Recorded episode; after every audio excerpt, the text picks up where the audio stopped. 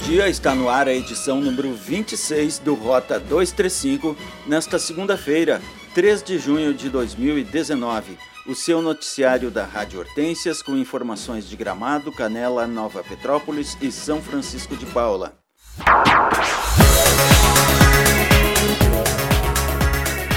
Rota 235 você acompanha de segunda a sexta, às 7 da manhã, em radiohortensias.com ou a qualquer momento o nosso podcast que fica no mesmo endereço. A Festa Colonial de Canela, edição de 2019, já tem a sua corte.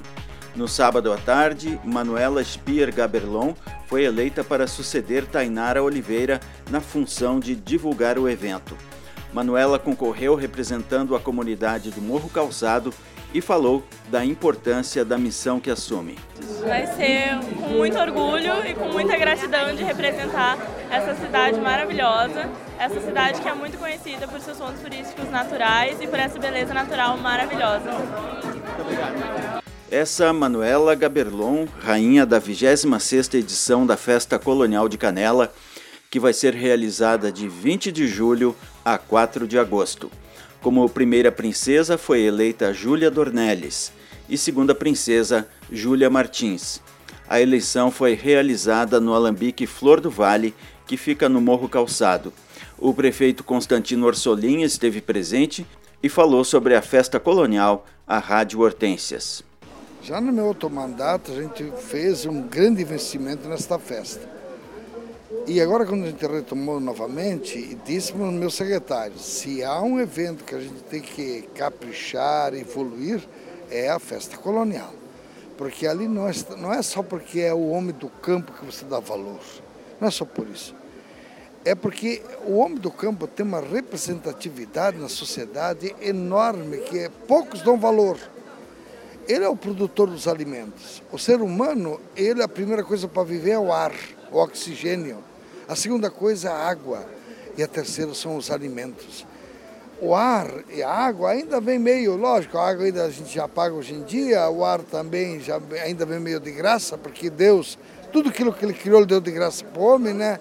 Mas os alimentos é produto do suor do homem, o trabalho do homem. Então, com isso, as pessoas têm que se dar conta que este homem, esta mulher lá do campo, tem que ter um valor inestimável. Então não se tem qualquer festa para ele, tem que se fazer uma grande festa para valorizar este homem, esta mulher. Para dizer assim, vocês são fundamentais na nossa sociedade. Se vocês não existissem, nós não teríamos alimentos, automaticamente morreria a sociedade humana. Então, um grande parabéns a esses agricultores, são 21 que vão expor, que eu acho que nós vamos realmente ser, melhorar ainda mais a grande festa que nós tivemos em 2017 e 2018. Esse ano deve dar um salto de qualidade enorme. E eu tenho certeza disso porque é uma época muito boa também, a época de inverno, temporada de inverno.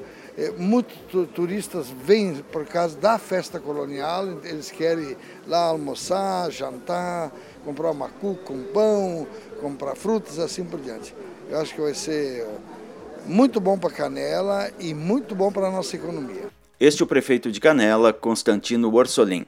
O Tribunal de Justiça mantém a condenação ao ex-prefeito de Gramado, Nestor Tissot. Quem tem os detalhes é Miron Neto. Bom dia, Miron. Bom dia, Lúcio. Bom dia, ouvintes. A quarta Câmara Civil do Tribunal de Justiça manteve quarta-feira da semana passada a decisão de primeiro grau que condenou o ex-prefeito Nestor Tissot por improbidade administrativa no caso da tentativa de compra de um centro comercial do bairro Várzea Grande. O fato ocorreu em janeiro de 2013. Ao julgarem o recurso de apelação, os desembargadores acompanharam o voto do relator Eduardo Lain e mantiveram as condenações do ex-prefeito do ex-secretário de Saúde Jefferson Mosquen e da Fante Representações e Comércio Limitada. A multa de 20 vezes o salário percebido pelo ex-prefeito à época dos fatos foi reduzido para 10, o mesmo ocorrendo em relação à Fante. Jefferson Mosquen teve a multa reduzida para cinco vezes a remuneração que percebia na época, e Celso Cavalim, dono de duas das 30 salas, foi absolvido. Na época, o então prefeito Nestor Tissot chegou a enviar um projeto de lei para a Câmara de Vereadores, propondo a compra do centro comercial por 5 milhões 590 mil reais, que começariam a ser pagos ainda em 2013. O objetivo era utilizar o prédio como centro de saúde. Obrigado, Miron, que volta daqui a pouco com mais detalhes sobre este caso. E agora vamos falar de outra festa que está chegando. É sexta-feira agora que começa a Festa do Pinhão em São Francisco de Paula, que está na 23ª edição. Neste ano com novidades. Para contar um pouco sobre o que está sendo preparado, nós estamos em contato com o secretário de Turismo de São Chico, Rafael Castelo Costa. Bom dia, secretário. O que os moradores e turistas terão como atrativos nesta Festa do Pinhão? Primeiro, bom dia, né? Agradecer a oportunidade da gente poder estar aqui é, é, é falando com você sobre a 23 Festa do Peão, dizer da alegria da gente, né? E mais alegria ainda por a gente estar trazendo é, esse novo modelo. A gente está reprojetando essa festa que é tão bacana, que é tão bonita e que faz parte da história de São Chico de Paula. Então, é, é, é reprojetar no sentido de que há muito, há muito se queria fazer uma festa que te, se reencontrasse com a nossa cultura. Né, que trouxesse de fato a gastronomia, que trouxesse de fato a cultura local, o artesanato, a presença das pessoas, né? Quer dizer, tem tanta coisa que a gente está se reaproximando em função da gente estar tá conseguindo reprojetar esse evento, e isso é muito legal. O fato de nós termos, por exemplo, os restaurantes servindo pratos exclusivamente com pinhão, Quer dizer, isso é muito bacana e é o que o turista, é o que o morador, né? é o que o veranista, quer dizer, é o que as pessoas procuram numa festa como a do Pinhão, né? Então, esse envolvimento da gastronomia, do comércio local, do artesanato, né? a presença da gaita, a presença do queijo serrano, da exposição fotográfica com queijo, inclusive, essa parceria com a Emater, com a agricultura familiar, com a UERGS, com a Fevale. Então tem muita coisa, fora os shows né? que também vão acontecer aqui durante a festa. Então essa, essa, uh, essa reprogramação, né? quer dizer, a gente reprogramou, reprojetou a festa do Pião, a gente está muito feliz com isso, porque o resultado já está sendo muito bacana.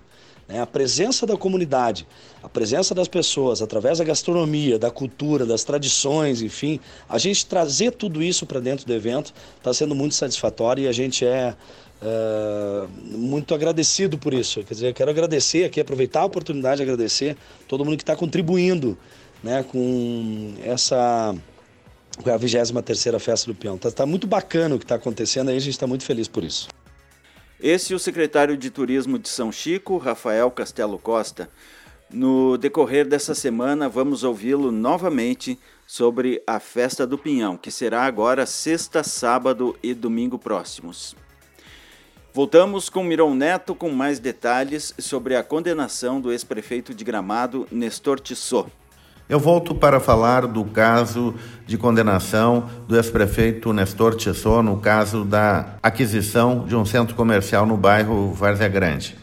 O desembargador Eduardo Lain afirmou que houve um conluio de agentes públicos e empresa privada para a consumação do negócio escancaradamente ilegal e imoral, além de ruinoso aos cofres municipais. Eduardo Lain destacou ainda que a aquisição do empreendimento comercial se daria de forma direta, sem licitação, por cifra milionária, sem recursos orçamentários para a transformação do centro de lojas em uma unidade básica de saúde.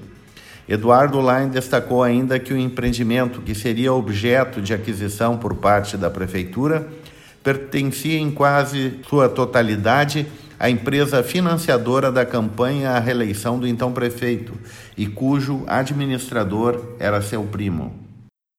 Na sexta-feira, encerrou-se em todo o país a campanha de vacinação contra a gripe para os grupos prioritários. Nós vamos saber agora com o secretário de Saúde de Canela, Vilmar Santos, como se dará o prosseguimento da campanha. A partir de segunda-feira, no, no país todo, está liberado para toda a população Claro que diante da disponibilidade de vacinas. Né?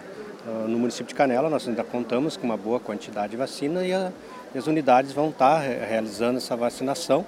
É, nós devemos passar na segunda-feira já o, o calendário com os números e as localizações onde todas as vacinações serão é, realizadas, né? É, inclusive trazendo os números aí do que, que nós atingimos dentro desse grupo que era o prioritário, que foi eleito prioritário pelo Ministério da Saúde, da vacinação que foi realizada já. Já tem algum percentual do, do, do que foi atingido? Não, ainda não tenho hoje para passar o número exato, mas nós tivemos uma boa adesão do grupo, até porque a própria secretaria ela foi proativa, né? Nós fomos, por exemplo, as, as crianças, nós fomos visitar eh, as escolinhas infantil e, e promover a vacinação das, das crianças que estão frequentando as escolas infantis do município de Canela. A gente fez um calendário e acabou indo de encontro às crianças. Temos campanhas também no, no, eh, na praça, no, no, centro da cidade, as unidades eh, sempre disponibilizando. Então a gente teve uma boa participação e estamos fechando os números aí para poder trazer com precisão. Então, a partir de segunda-feira é, é geral, para qualquer cidadão, pode ir se vacinar qualquer idade. É, exatamente. É, pode, essa, pode essa, procurar os postos de saúde, as é, unidades de saúde. É isso aí, essa é a definição do próprio calendário do Ministério, que havia uma, uma dúvida se ia prorrogar ou não ia, mas é claro que aquelas pessoas, é para todo mundo, aquelas que estavam como pre, preferenciais e que ainda não foram, podem ir da mesma forma, tendo disponibilidade da vacina é que a gente tem notícia de alguns municípios que já não têm ou que têm uma quantidade muito baixa. Canela tem bastante ainda quanto? Nós temos um número razoável, ainda não, não consegui fechar todas as unidades, porque a vacinação foi até ontem, no final do dia, para, para os prioritários, né? Na segunda-feira pela manhã a gente deve estar fechando esses números, reitero, e aí vendo se a gente vai conseguir manter a disponibilidade em todas as unidades, se tiver um número suficiente, ou então vamos concentrar em uma ou duas unidades para que a população é, possa se dirigir é, exatamente no lugar que tem, para não correr o risco de chegar na unidade e não ter mais. Tá certo. Muito obrigado. Esse é o secretário de Saúde de Canela, Vilmar Santos.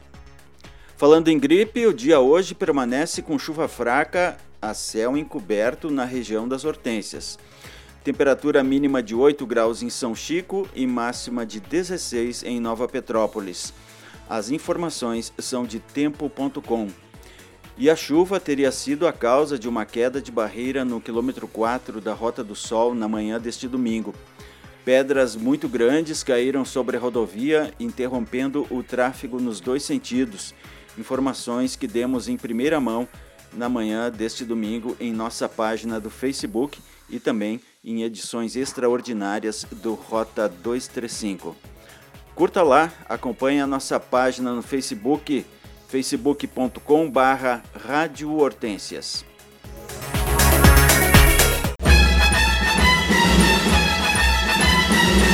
Rota 235 tem reportagem e edição de Lúcio Rezer e Miron Neto.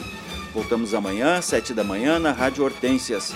As edições ficam disponíveis para serem ouvidas a qualquer momento no site radiohortensias.com. Um abraço, até amanhã.